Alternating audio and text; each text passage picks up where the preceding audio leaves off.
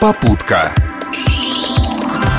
Привет всем любителям железных коней. В эфире программа «Попутка» и я, Арсений Иванов. В ближайшие пару минут предлагаю подборку самых интересных автомобильных новостей. Современное общество давно уже грезит мечтой полностью перейти на возобновляемые источники энергии. Во Франции, например, в скором времени стартует весьма оригинальный проект. В дороге здесь планируют встраивать солнечные батареи – за ближайшие пять лет около тысячи километров французских дорог будут вымощены солнечными батареями. Их приклеют прямо на асфальт.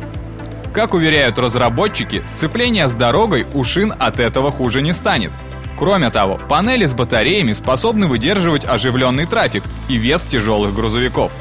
По идее, тысячи километров солнечных дорог обеспечат экологически чистым электричеством около 5 миллионов французов – вот бы нам такое покрытие. Заодно и ямы залатаем. Осталось только с солнцем договориться, чтоб светило почаще. Сотрудничеством музыкантов и автопроизводителей уже давно никого не удивишь.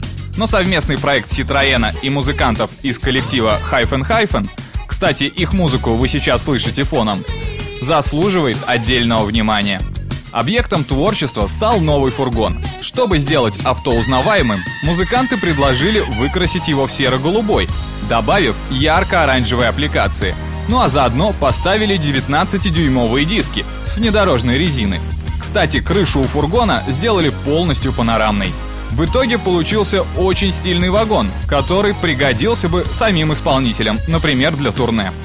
Впрочем, высокий клиренс и полный привод превратил автомобиль в неплохой вариант и для экстремальных путешествий. Что-то подобное было и у Volkswagen в годы хиппи. Народный фургон красили в самые безумные цвета. Получится ли у французов повторить успех Т1, посмотрим. Но уже сейчас можно сказать, что такое авто будет точно выделяться в серой массе остальных. Продажи автомобилей в России упали, причем как новых, так и БУ. Но среди видавших виды есть свои лидеры, которые демонстрируют редкую сейчас стабильность. По данным агентства «Автостат», самой популярной иномаркой с пробегом в нашей стране в очередной раз назван Ford Focus. Эта модель меняла хозяина в 117 тысячах случаев. Следом за ним следует Toyota Corolla – а замыкает тройку лидеров, правда с большим отрывом, Deo Nexia. Справедливости ради, надо отметить, что в регионах предпочтения далеко не всегда совпадают. Так, в Ямало-Ненецком автономном округе и Архангельской области покупатели предпочитают Chevrolet Niva, в Костроме и Новгороде Renault Logan. Кое-где предпочитают премиальный сегмент БУ. В Калининградской области в лидерах Volkswagen Passat. В Северной Осетии очень уважают поддержанный Mercedes-Benz E-класса а в Магадане Toyota Land Cruiser Prado. Судя по объявлениям, в Псковской области лидирует наш автопром. То ли денег у народа нет, то ли любовь к родному автовазу дает о себе знать. Правда, ВАЗ ВАЗу рознь.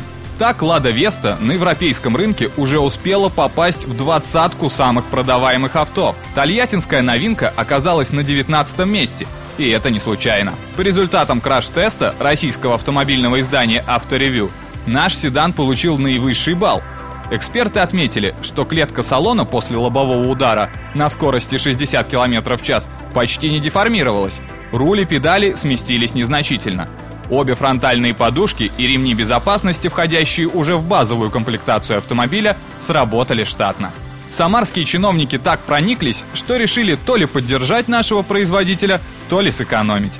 По словам главы Самарской области Николая Меркушкина, из государственных автопарков региона распродадут иномарки и на вырученные деньги закупят для чиновников автомобили «Лада Веста» и X-Ray. А у главы Тольятти Сергея Андреева «Лада Веста» уже используется в качестве служебного транспорта.